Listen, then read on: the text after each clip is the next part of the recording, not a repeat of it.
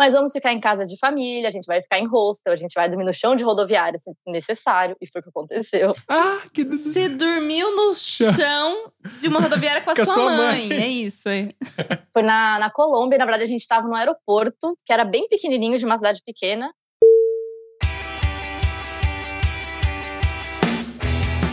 Olá, viajantes, aqui é a Manu. E aqui é o Mac, sejam muito bem-vindos ao ViajaCast. E hoje a gente tá recebendo uma mulher, vou te falar, viu?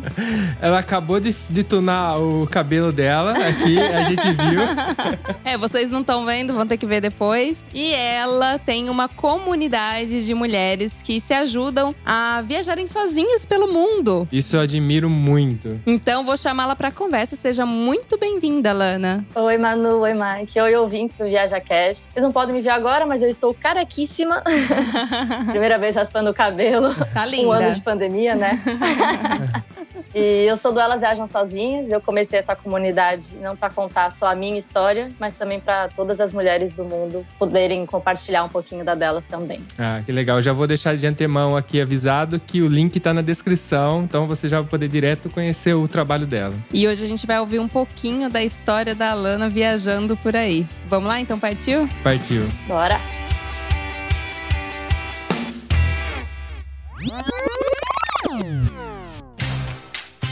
Mas antes de começar esse episódio, temos alguns recadinhos. Participe do nosso grupo Olá Viajantes no Telegram. Acesse viaja.link barra grupo. Lá você entra em contato diretamente conosco e fica sabendo das novidades antes de todo mundo. Viaja.link barra grupo. Simples assim. E para ajudar a manter esse podcast no ar, acesse viaja.link barra apoie. Com muito pouco, você nos ajuda a produzir cada vez mais e melhor o Viaja Cast. Acesse agora enquanto você está nos ouvindo. viaja.link barra apoie. Como agradecimento, todos os apoiadores estarão na descrição de cada episódio.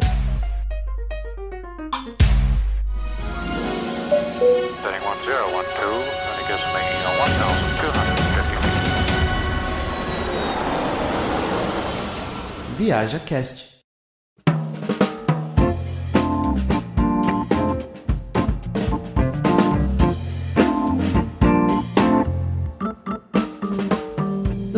Lana, Lana, Lana, você me adiantou que você fez uma viagem aí de um ano do Uruguai até o México por terra e um pouquinho por mar ali, até porque precisa, né?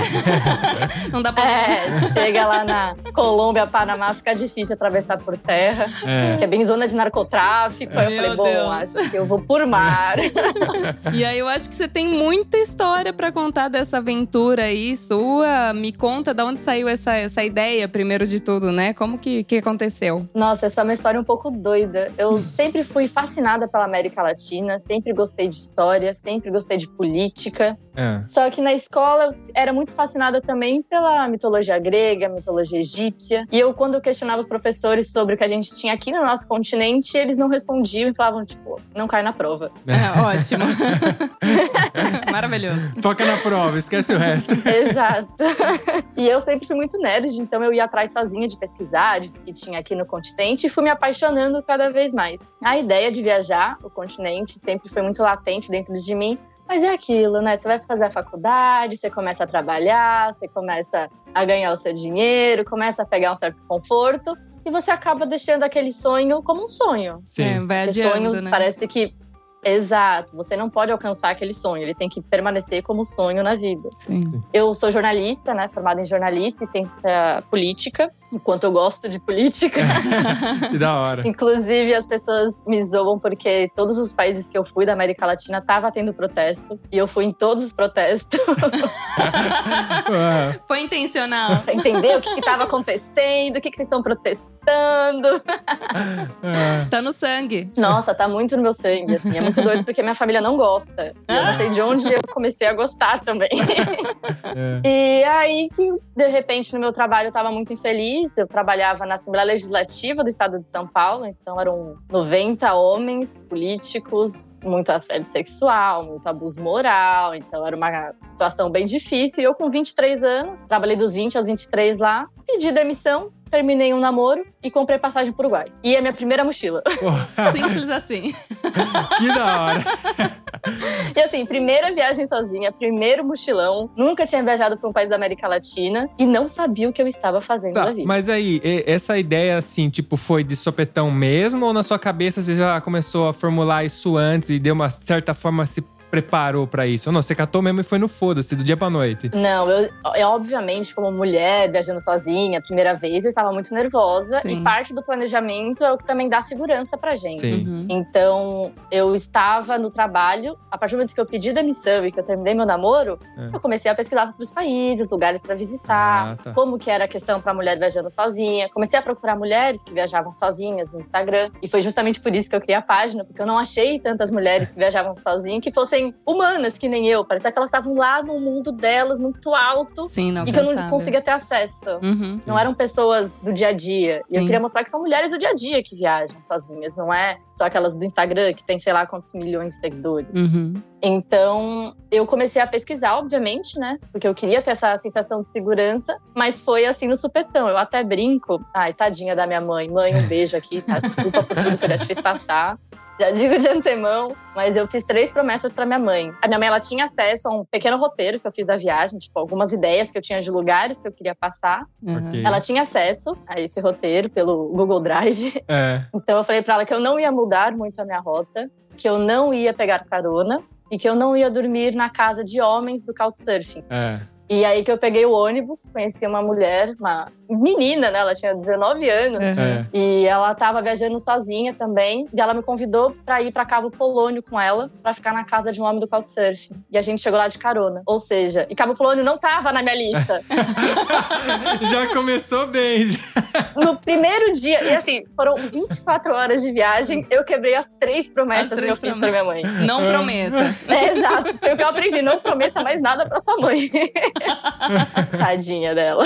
Mas e aí? É, mas imagina que deu tudo bem, né? Porque no final das contas a gente faz isso porque a gente cria um monte de coisa na cabeça, né? Tem certas coisas que não acontecem do que a gente imagina, né? É, eu, eu até falo com muitas mulheres que chegam até mim pra falar sobre o medo de viajar sozinha, que tem o medo do desconhecido e o medo do imaginado. Sim. Hum. Então eu, eu tinha muito. Era uma combinação dos dois. Como eu não conhecia esse mundo de mochilão, eu não conhecia o mundo da mulher viajando sozinha, não conhecia de fazer mochila, sabe? Eu imaginava muitas coisas, mas é porque eu não conhecia. E por mais que eu pesquisasse, só quando você tá lá numa estrada pegando carona sozinha que você realmente vai sentir aquele medo, aquela insegurança. Sim. Então não adianta pesquisar, às vezes, né? Não tem como você pesquisar quem é que vai te dar carona. É, É, exatamente. Não dá pra pesquisar tudo. E isso é uma coisa. Na verdade, assim, não dá pra você escolher, né? Porque muitas vezes você queria escolher, ter o controle daquilo, né? Falar, não, eu quero que essa pessoa me dê carona. Seja uma mulher, de repente, né? E aí É, só aparece mas- homem pra dar carona. Você fala assim, pô, eu vou ter que. Eu preciso dar carona. Muitas vezes. Isso é uma coisa que eu aprendi, porque eu sou de São Paulo e eu sou muito controladora. Porque em São Paulo a gente tem muitas coisas de fácil acesso na palma da mão. Eu quero Sim. comer comida árabe duas horas da manhã. Você vai conseguir comer comida árabe às duas horas da manhã. Sim. Quero sacar dinheiro no quarteirão. Você vai conseguir andar 20 metros e sacar um caixa. Na estrada não é assim. Então você aprende que não tá no teu controle, né? Só que você aprende na força, né? Na marra. Sim. E isso pra mim era muito legal. Eu aprendi que quando eu não tava no controle, as melhores coisas aconteciam na viagem. Sim. Dá muito medo falar isso. é, é bem doido. É engraçado, porque você tá falando da, da questão do medo, né? Quando eu também fiz as minhas viagens sozinha, o pessoal perguntava, mas você não tem medo? Eu falei, tenho, mas aí o que, que você faz? Eu falei assim, vou com medo. Do tipo. Não tem muita escolha. Ou você coloca o medo no bolso e depois aprende e acaba perdendo um pouco desse medo, mas eu acho que pra mulher em si, esse sensor de estou atenta o tempo todo, por mais que você esteja num lugar que você fala, não, é seguro, não tem nada disso, não vai acontecer nada, você sempre vai estar atenta. É, é muito diferente. E eu falo pro Mac, assim, homem nunca vai saber o que é isso, porque a gente tem que estar atento o tempo todo. É verdade. Não, isso é muito. Eu sou distraído, não me preocupo. E é legal que a Manu traz essa experiência pra mim e dá pra ver que é uma coisa que eu realmente não passo. É, é muito diferente os mundos. Muito. E eu tô aqui numa cidade que tem 4 mil habitantes. Eu fui pra praia sozinha hoje de manhã. passaram dois moleques de bicicleta, eu já, opa, aprendi um pouquinho a respiração. Porque por mais que eu seja que eu estou num lugar seguro, é aquilo, a gente sempre tá com o alerta ligado. Então, por mais que a gente relaxe de vez em quando, às vezes, opa, calma É. aí. E é o que eu falo pras mulheres também. O medo é muito importante. Sim. É muito importante na viagem, porque é ele que vai nos proteger. Então, por exemplo, tô pegando carona sozinha na estrada. Parou alguém. Aí, an- conversando um pouquinho com a pessoa, naqueles 10 segundos, você já sabe se a pessoa, o tom que ela tá falando com você, se ela tá olhando o teu corpo, Uhum. como é que ela tá te tratando. E por mais que ela esteja indo pro mesmo lugar que eu, eu recuso a carona. Eu posso dormir na estrada, mas eu vou recusar a carona se eu não sentir confortável com aquela conversa inicial. Uhum. E é isso, assim, é, o medo é o que liga o alarme dentro da gente também. É o que deixa a gente ligado. Então é importante ir com medo. Não é pra ir sem medo. Sim. E dali você pegou, você chegou, então você já rompeu todas as promessas pra sua mãe, já pra deixar ela de cabelo em pé. Tadinho. Todos os É. cabelos brancos. Então, e dali, bom, você já encontrou alguém pra dividir já alguma coisa, né, no começo da viagem, mas você viajou sempre com alguém junto ou você começou a arrumar cada vez mais sozinho pro, pro, pro meio da viagem? Não, a Beatriz, que eu conheci, ela ficou em Cabo Polônio por dois, três meses trabalhando e eu segui sozinha. Ah, E eu só fui arranjar companhia de novo quando eu cheguei no Chile. Então, em todo momento, eu tava sozinha. Ah, fazia amizades no hostel, Sim. claro. Uma amizade com couchsurf, às vezes ia conhecer a cidade. Mas viajar, viajar sozinha mesmo, até o Chile. E depois parei de viajar com essa pessoa eh, na Bolívia. E depois segui sozinha praticamente até o resto do trajeto até o México. Mas a Beatriz foi muito importante pra mim. Eu falo que eu precisava dessa companhia para pegar a minha primeira carona sozinha, para fazer o meu primeiro couchsurfing Uhum. que era para entender como é que funciona, que era para ter a segurança de ter alguém do meu lado. E eu acho que sem ela eu teria feito todas essas coisas, só que foi muito bom ter começado com ela. Ter começado juntas, né? Porque eu acho que também foi a primeira vez dela. Sim, sim. É, pra dar o Ah. start, né? Eu acho que uma acaba encorajando a outra também, né? Mas a ideia de chegar até o México já tinha antes ou a viagem foi acontecendo? Já tinha, desde o começo eu Ah, tá. sabia que eu queria chegar até o México. Já sabia, já. E eu só tinha planejado até a Costa Rica. Então, depois da Costa Rica, eu não tive tempo Aham. E eu não sabia o que me esperava. Então, assim, era de chegar no país e não saber o nome da capital, sabe? Porque a gente não aprende a capital da Nicarágua na escola, né? Não aprende é, como que é a geopolítica. Não. É, sim. Ah, mesmo que aprender, esquece, né? Exato, porque, porque não cai na prova. Tinha que focar na, na história que cai na prova. Vai cair na prova? Não, então não precisa decorar, não. pois é. E, então, pra mim foi uma surpresa, mas eu sempre quis chegar até o México. Sempre quis chegar até o México. Tá, E aí você passou algum perrengue nessa. Alguma coisa que você considere perrengue? Nossa, alguns perrengues aconteceram, tanto de saúde, né? Que a gente passa mal. Passei muito mal no meu aniversário em La Paz, na Bolívia. É porque você, você extravasou? Não, pior que não. Isso é uma coisa, porque eu já não sou muito de beber álcool mesmo no meu dia a dia. Aham. Bebo, mas é bem tranquilo. Só que o que me pegou na Bolívia foi a altitude. Ah. eu cheguei, Olha que interessante. é, eu cheguei e tava tendo aniversário multicultural da Bolívia, que lá é um país que tem mais de 52 povos, né, que reconhecidos pelo governo, e tava tendo uma manifestação, uma dança na praça da cidade com todos os tipos de dança, de comida, de roupas, de músicas. E eu fiquei lá andando e vendo tudo isso. Só que eu estava andando na altitude, no meu primeiro dia, super animada, sem saber. No que eu cheguei no hostel, parecia que minha cabeça estava rosqueada na cama. Eu não conseguia levantar minha cabeça. Uma Nossa. febre, uma dor no corpo todo. Foi horrível meu aniversário. Gente, mas e aí? Teve que fazer alguma coisa ou tem- com o tempo passa? Com o tempo passa. E, e para piorar, eu tava num hostel que era bem simplesinho, ninguém lá ajudava. Os bolivianos, pelo menos lá daquele hostel, não eram tão simpáticos, né? Eles não eram, não queriam ajudar tanto. Era mais tipo, ai, tá bom, é isso, acabou, tchau. e a moça que dividiu o quarto comigo, ela era da Coreia do Sul Ah. e não falava espanhol e falava bem pouquinho de inglês. Então eu Uhum. não conseguia nem pedir pra ela, faz um chazinho. Faz um chá, pelo amor de Deus. Então eu fiquei sem comer por umas 24 horas. Caralho. porque eu não conseguia levantar da cama, eu não conseguia preparar minha comida. E isso foi, tipo, no dia do meu aniversário. Nossa. Então foi muito triste. Mas isso foi bom, porque eu era uma pessoa que não gostava de comemorar aniversário. E depois disso, eu sou a pessoa que quer receber ligação, que quer falar com as pessoas, que quer juntar as pessoas. Eu aprendi que se você pode, faça alguma coisa. É, traumatizou, né? Porque não é, não é legal, né? Você passar o É. aniversário assim. E outra, você tá sozinho, essa é a parte meio ruim de você estar sozinho. Você tá por conta própria, não tem ninguém pra te ajudar. Não tem a mãe, não tem os amigos, não, Não. tem ninguém. É, é bem corajoso isso. Por mais que você esteja sozinho, sozinho, às vezes você tem uns anjos, né, também na estrada. Ou então os anjos que estão conectados online com você. Eu tive um, um dos meus maiores perrengues foi no Peru, que é um dos meus países favoritos, inclusive. E eu fui para casa de um couchsurfing em Nazca, e ele me levou para conhecer o cemitério de Chaunia, que é um cemitério com seu céu aberto com múmias. Hum. Nossa. E aí da época da, é da época da civilização Nazca mesmo, né? Que fazia parte do Império Inca. E ele me contando as histórias, me mostrando e tudo mais, eu achando aquilo incrível. Nunca a gente chegou na casa dele à noite, eu peguei o Wi-Fi dele, porque eu não tinha internet 24 horas, era só quando eu tava conectada a um Wi-Fi. Sim. E ele queria que eu dormisse na mesma cama que ele. Ai, sério? É. Tipo, ele tinha um sofá e eu falei, eu durmo no sofá. Sim. E ele tava insistindo pra eu dormir na mesma cama que ele. E eu me senti super desconfortável, obviamente. Eu Óbvio. queria dormir na mesma cama que ele. Sim. Então, eu, e assim, eu me senti um pouco, não sei a palavra que usar, mas eu enchi o peito e briguei com ele, gritei com ele, e Ah. ao mesmo tempo eu tava com a minha amiga no celular. Aham. A minha amiga do Brasil, no caso, Jéssica, você foi um anjo na minha vida, obrigada. E ela já começou a me mandar é, lugares de hotel que tinha lá perto, endereço, pra quem que eu podia ligar. Me liga, fala que você tá comigo, que eu vou te encontrar aí na cidade. Mas era só pra dar mais medo na pessoa de que eu tava acompanhado, que tinha alguém olhando por mim. E eu peguei minha mochila e saí de lá esbravejando e fui pegar carona.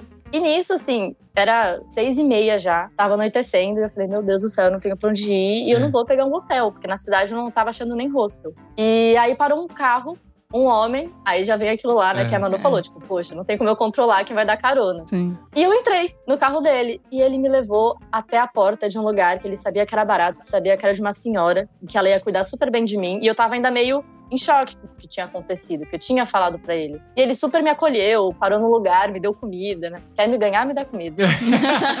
Ixi, amiga da Manu, então. A Manu é a mesma coisa.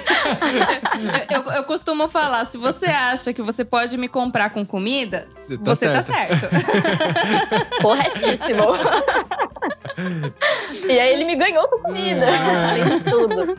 Então tem vários perrengues. Ah, peguei percevejo também, né? Que é o bad bug. E fiquei viajando com percevejo comigo por 10 dias, sendo toda picada, o pescoço todo empolado, as costas. Nossa, foi horrível. Nossa, isso Nossa. aonde? No Equador. Também eu tava pagando 5 dólares à noite com café da manhã e tinha várias com, Com café da manhã. é, não. É com beleza. café da manhã. Não, e na época o dólar não tava como tá agora, né? O dólar Uhum. tava, sei lá, 3 reais. Então, assim, O pô, percevejo era o 15 reais brinde. com comida. Não. Exato. Pra cerveja era o brinde. É, na verdade, estava pagando pra alimentar os percevejos, né? Era, era, era uma fazenda de percevejo, você nem percebeu. Exato. Deve ser, viu? Porque, olha senhora, meu corpo ficou todíssimo empolado. Nossa, que- Gente, qual foi o trajeto que você fez? Me, vai me falando assim por países, assim, só pro pessoal ter uma noção qual foi o caminho. Eu comecei pelo Uruguai. Do Uruguai eu fui pra Argentina. Argentina eu passei pro Chile. Chile eu vou- fui pra Bolívia e voltei pra Argentina por causa de uma história de amor. Ah, Ah. pode contar essa história de amor, hein?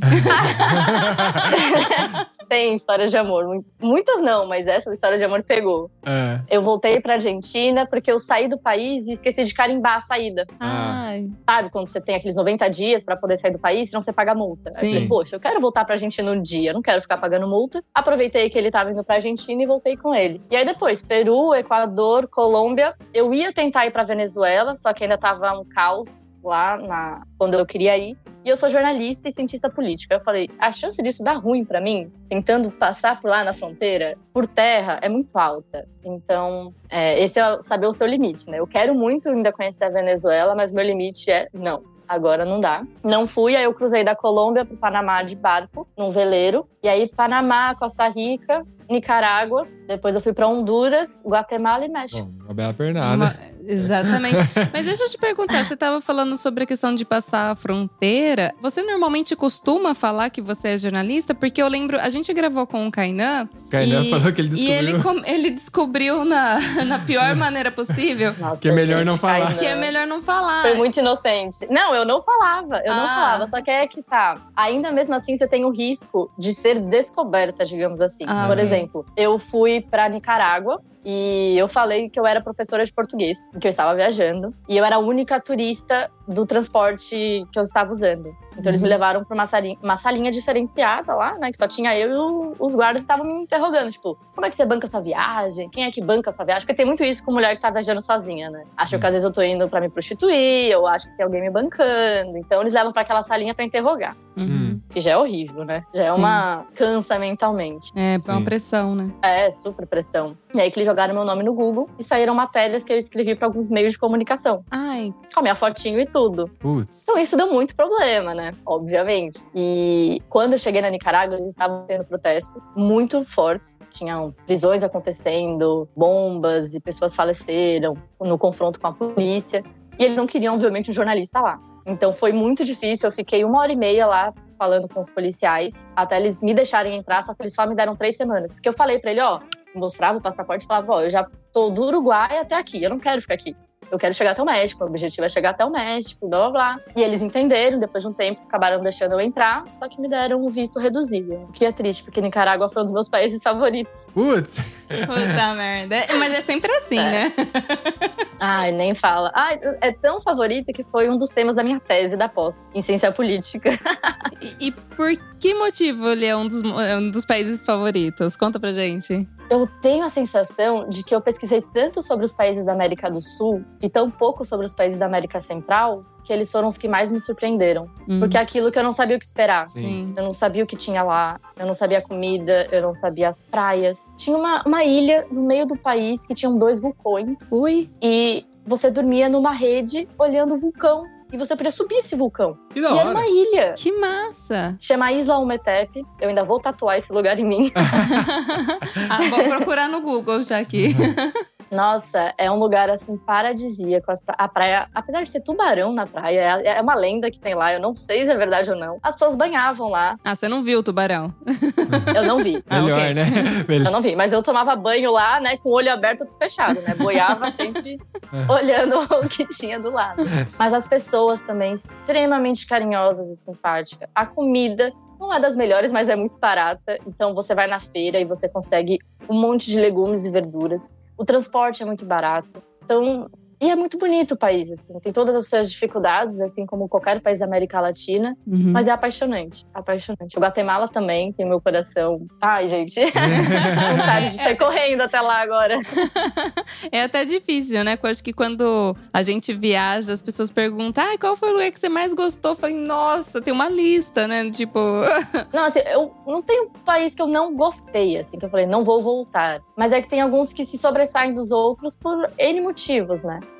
Algum é pela música, outro é pela comida, outros são pelas pessoas, outros são pelas pessoas que você conheceu. Às vezes não é nem pelo país, é só pelas experiências que você teve lá. E às vezes eu vou voltar lá e não vai ser a mesma experiência, e eu não vou gostar tanto. Mas, por exemplo, Peru eu já fui duas vezes, e as duas vezes que eu fui, eu chorei pra ir embora. ah, que bonitinho. Engraçado. Então eu falo, cara, tenho que voltar pro Peru de novo. Engraçado que a gente entrevistou uma. Entrevistou, né? A gente Conversou gravou- com um gra- casal aí. É, que ele também, eles também eram apaixonados. Pelo são, Peru. São apaixonados pelo Peru, né? E eu não tive a oportunidade de ir, nem a Manu ainda. Que pena. A gente não foi, infelizmente. Ai, queria ser vocês, porque aí vocês vão com um olhar de primeira vez. Ah,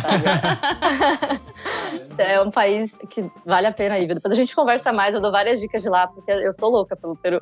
Ai, que da hora. Bom, bom que já- a gente já tá bem amparado pelo Peru, né? Porque a gente só ouviu falar bem do Peru. Isso que é legal. É verdade. E me deu mais curiosidade ainda de visitar. Espero que passe logo esse momento que a gente tá pra gente poder voltar a circular livremente. Né? Ah, tomada.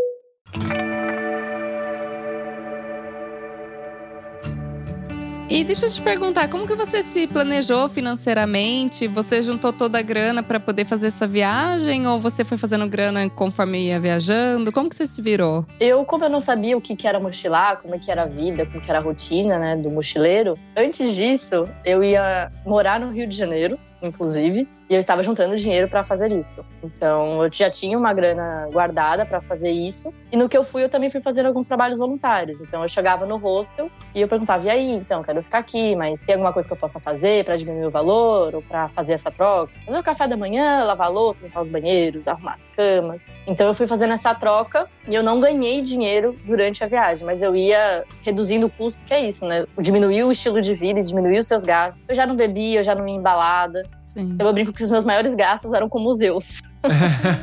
Porque É. tinha museu que tinha que pagar, não tinha para estudante e tudo mais, era mais caro para estrangeiro. É. Então, esses eram meus maiores gastos, né? Entrada em parque nacional e museu. Porque eu ficava em couchsurfing, então já reduziu o custo. Sim, É verdade. são as coisas que a gente não consegue economizar, infelizmente. A gente consegue driblar tudo, mas essas coisas, às vezes, um ponto turístico, o museu que você falou, né? São coisas que aí não tem que fazer. Você já Ai, tem que se preparar, não tem como fugir. Eu adoro um museu. Pois é. e assim, eu pago com gosto, sabe? Porque é pagar pelo conhecimento, pela, pela cultura, por aprender a absorver um pouco mais daquilo. Eu, era a única coisa que eu não sou mão de vaca, é museu. Ah, mas sim, porque você acaba E- apoiando o local, né? A gente também tem, por exemplo, a gente na cidade nossa aqui tem um castelo que se você não ajuda lá e você não paga o ingresso, como você vai manter aquele lugar, né? E é, é muito. E aí quando você entra lá, você tem toda a riqueza da história que só tá lá porque tem alguém bancando, porque as coisas se acabam, né? Então é sempre muito importante, se você for visitar, pagar.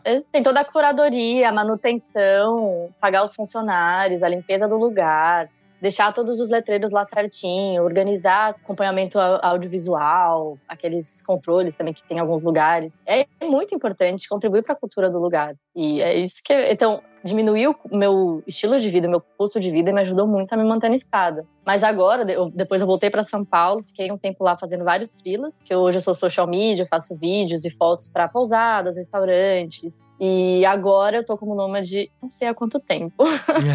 não fiz as contas. Mas agora eu tô ganhando dinheiro na estrada, né? Então tá diferente dessa minha primeira viagem de um ano, que eu ia trocando, pegando carona, é diferente. Sim, agora você não tem mais prazo pra voltar, né? Essa é a parte mais legal, né? E nem vontade, confesso. E a mãe, como é que fica nisso tudo? Olha, a minha mãe, no começo da viagem, como eu quebrei as promessas com ela, a gente brigou muito. A gente ficou quase um mês sem se falar enquanto eu tava na viagem. Eita. E aquilo me consumia muito, porque a gente, obviamente, tem uma relação difícil, porque eu escolhi um estilo de vida que ela não conhece, então, obviamente, ela vai ter medo. E eu entendo isso. Uhum. Só que, ao mesmo tempo, eu não quero deixar de ter meu estilo de vida para ela ficar mais tranquila. Sim. Então, é encontrar aquele balanço para as duas. E uma solução que eu vi foi chamá-la para viajar comigo. Ah, que da hora. Então, quando a gente estava estava ainda no meu mochilão, eu estava no, no Peru. E eu convidei ela para passar o Dia das Mães comigo na Colômbia. Que demais. E aí ela tirou 10 dias do trabalho, foi me encontrar. E eu falei, ó, você vai viajar que nem eu viajo. É. Obviamente a gente não ia pegar carona, porque eu já achei que era muito choque. Too much. É, é, já é demais. Mas vamos ficar em casa de família, a gente vai ficar em hostel, a gente vai dormir no chão de rodoviária, se necessário. E foi o que aconteceu. Ah, que Você dormiu no chão de uma rodoviária com a, Com a sua, sua mãe. mãe. É isso, é. Foi na, na Colômbia, na verdade a gente estava no aeroporto, que era bem pequenininho, de uma cidade pequena. É. E como ela tinha poucos dias lá, e tem uma companhia aérea lá que é muito barata, que é quase o mesmo valor que o, o ônibus. Só que o ônibus demora muito mais. Então a gente pegava. Era um teco-teco, sabe? Não era um avião, era um teco-teco aqui. Era um quase Então, avião. você via a hélice. É, era. Nossa senhora, parecia um avião de papel, sabe? Ficava isso. Aquelas turbulências. E aí a gente dormiu no chão dessa casinha, né? Que tinha esse teco-teco pra levar a gente até a próxima cidade. A gente dormiu em casa de família, perto de Cartagena, numa cidade bem pequenininha, chamada Isla Baru. E lá não tinha banheiro, não tinha chuveiro, né? Então a gente ficava o dia inteiro no mar, na água salgada, e de noite a gente tinha que dividir um balde de água doce e as duas se dar banho. Ah. Então era engraçado, né? Que as duas peladas lá, eu falava, mãe, eu achei que eu só fosse fazer isso quando a senhora tivesse uns 85 anos, não agora, né? Mas isso conectou muito a gente. Eu levei ela pra nadar com os. É, como que é que fala? Ah, esqueci. Bioluminescência, sabe? Brilha no escuro. É, eu levei ela pra nadar com aquele bichinho do, do lago, mar, que brilha. Que, que brilha. E sem contar pra ela. É, aquele que, o bichinho que brilha na o bichinho água. que brilha na água, pronto. Exato. Assim as pessoas entendem. Às vezes você fala o nome, a pessoa fala assim, mas o que, que é isso? É. Então você já tá explicado. Muito mais fácil.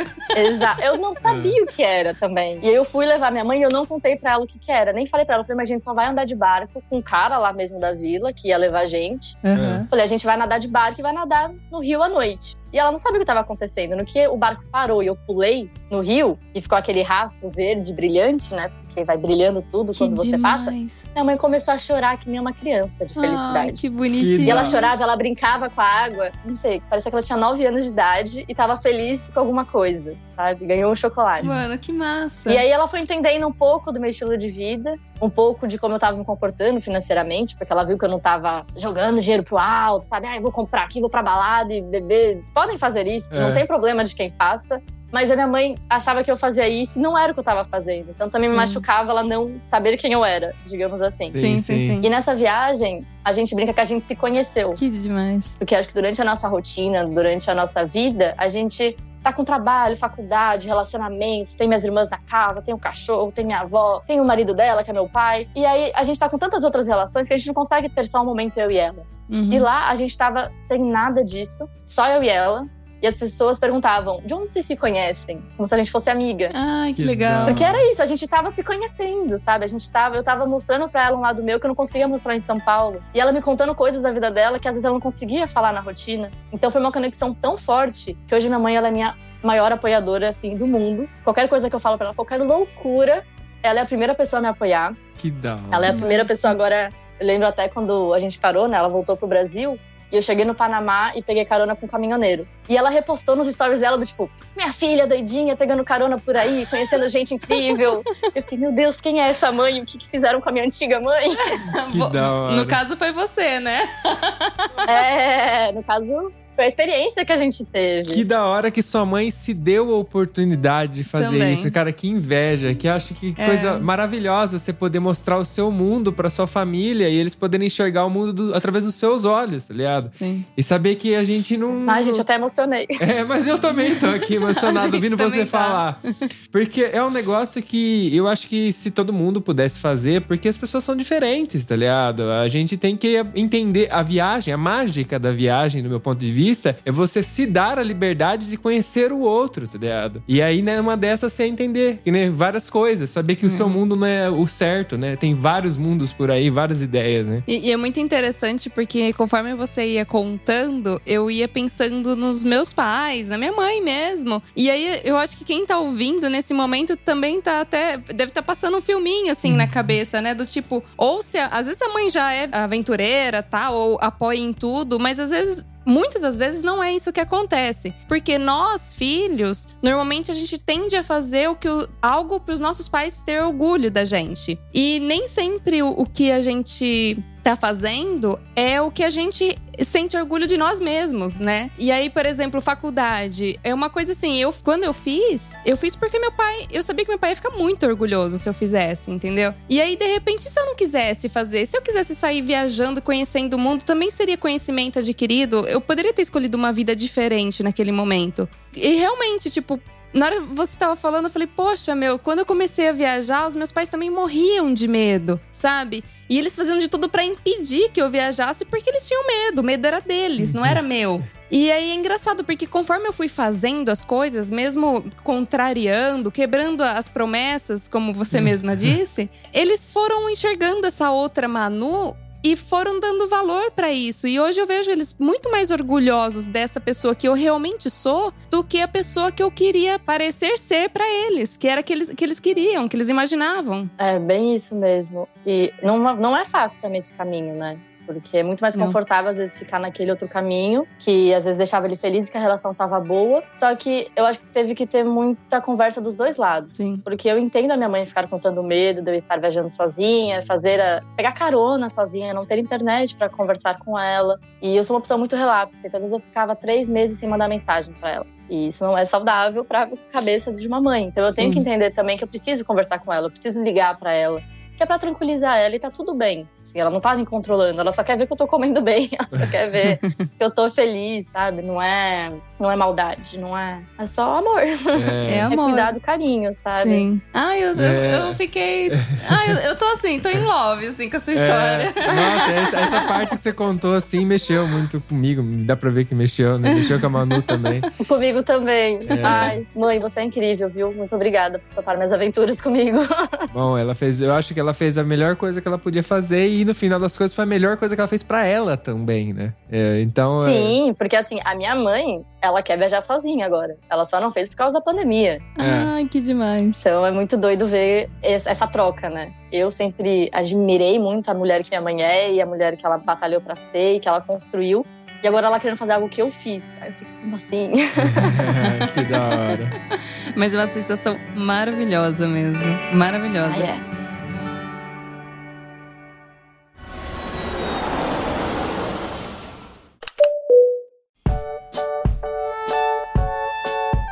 Lana, e aí, conforme você foi é, continuando essa viagem aí, como é que foi? É, Você falou que foi com medo mesmo. Mas assim, como você foi aprendendo a ser a mochileira que, que você não era antes, né? Você aprendeu durante a viagem. O que, que foi mudando nesse estilo de viagem que às vezes você tinha pensado pra você e de repente foi te surpreendendo e foi mudando durante o caminho? Eu imagino que a mochila foi a primeira, uma das coisas que mudou.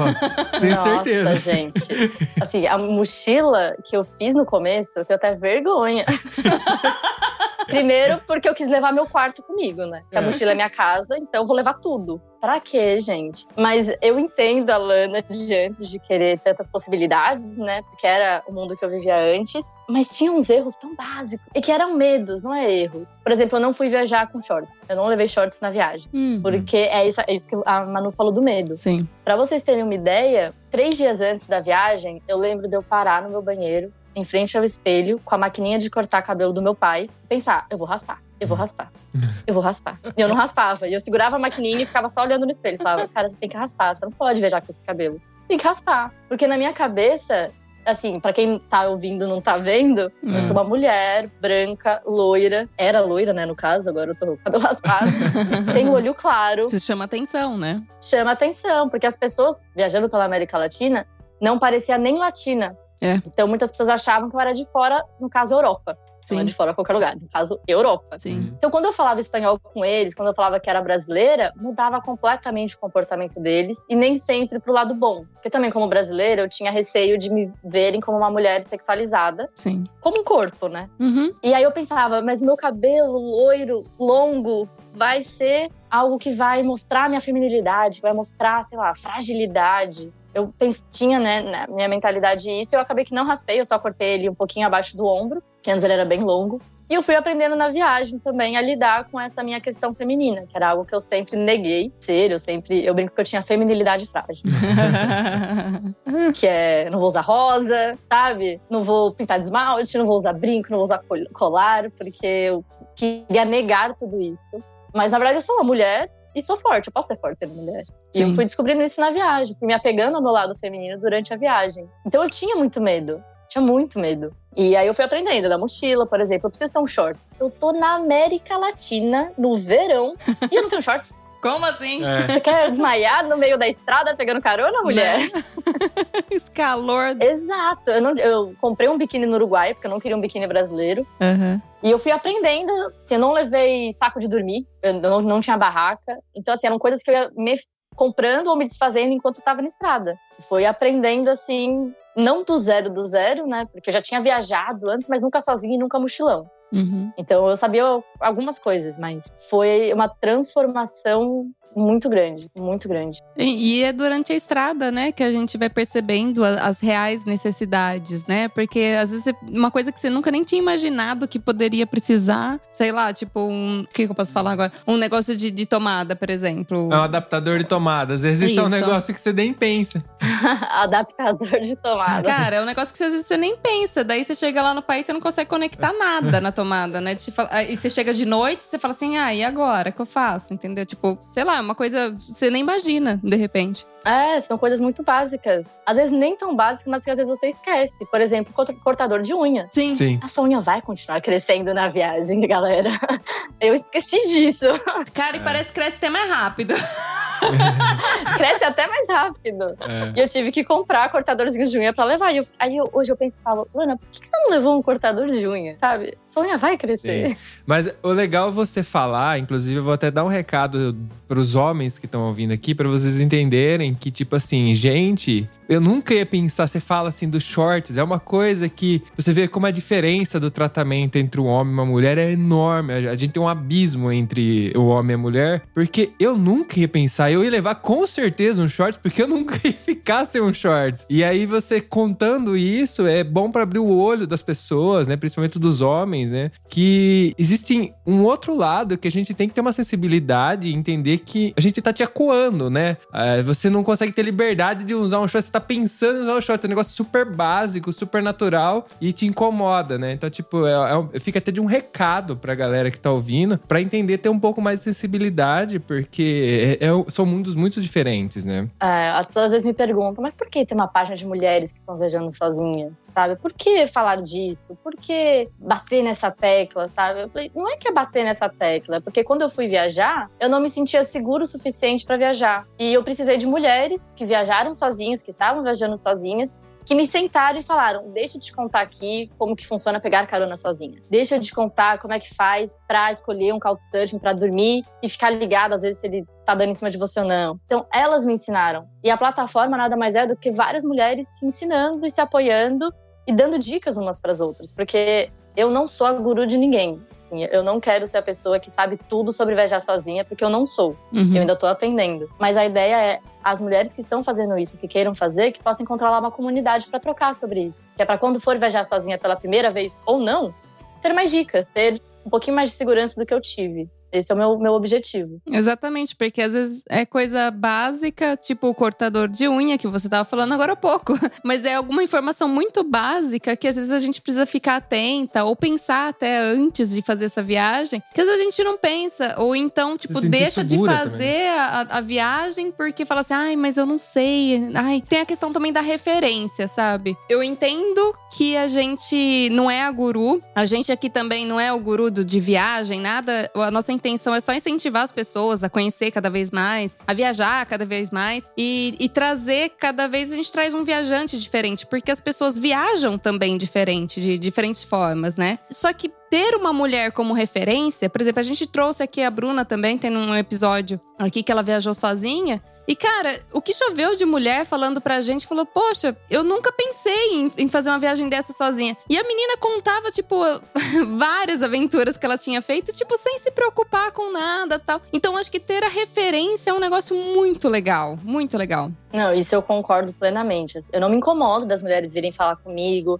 e eu converso com elas por áudio, faço chamada de vídeo por horas, porque eu gosto disso, eu gosto de trocar, eu gosto de dar uma sensação de segurança que eu não tive quando eu fui pra estrada. Eu gosto de- dessa parte, né, de ajudar, de compartilhar e colaborar. E a página é isso. Não só para eu fazer isso, mas que várias mulheres possam fazer o mesmo, possam ser referências também. Isso que eu mais gosto. Que legal. Bom, vou deixar aqui na descrição essa página. Você que tá ouvindo e tem curiosidade, quer entrar em contato com a Lana, vem aqui embaixo e procura o link aqui, que aí você vai acessar e entrar em contato diretamente com ela e talvez ela pode te ajudar a viajar, né? Acho isso é uma mensagem muito importante. É verdade.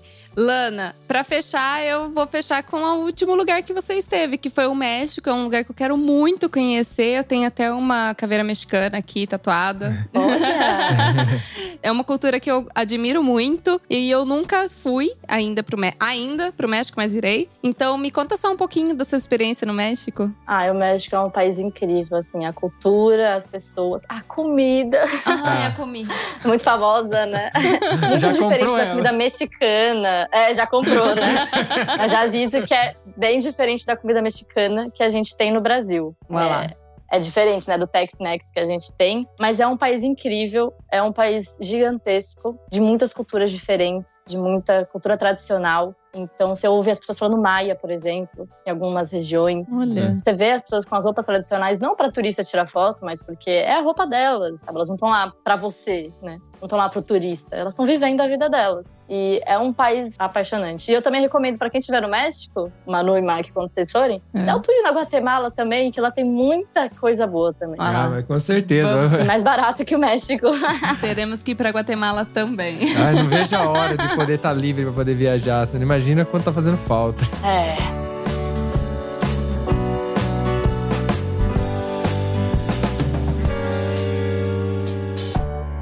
Lana, foi um prazer enorme recebê-la aqui. Espero recebê-la mais vezes. Desejo muitas outras viagens, muitas outras aventuras, até porque é pra você voltar aqui e contar pra gente. Opa, só chamar, que tem muita história ainda que eu não contei dessa viagem. Então, se quiser chamar para outro, só, só falar que eu venho. Com certeza. Pode deixar, temos um programa. Temos um programa. Um abraço, galera. Um beijo, tchau, tchau. Obrigada, gente. Um beijo.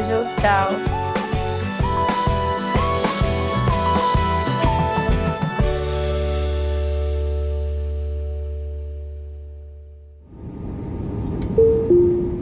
Eu tenho certeza que você lembrou de alguém ouvindo esse episódio, então compartilhe agora mesmo com essa pessoa. Assim mantemos essa conexão entre nós, viajantes. Este podcast foi editado por Play Áudios.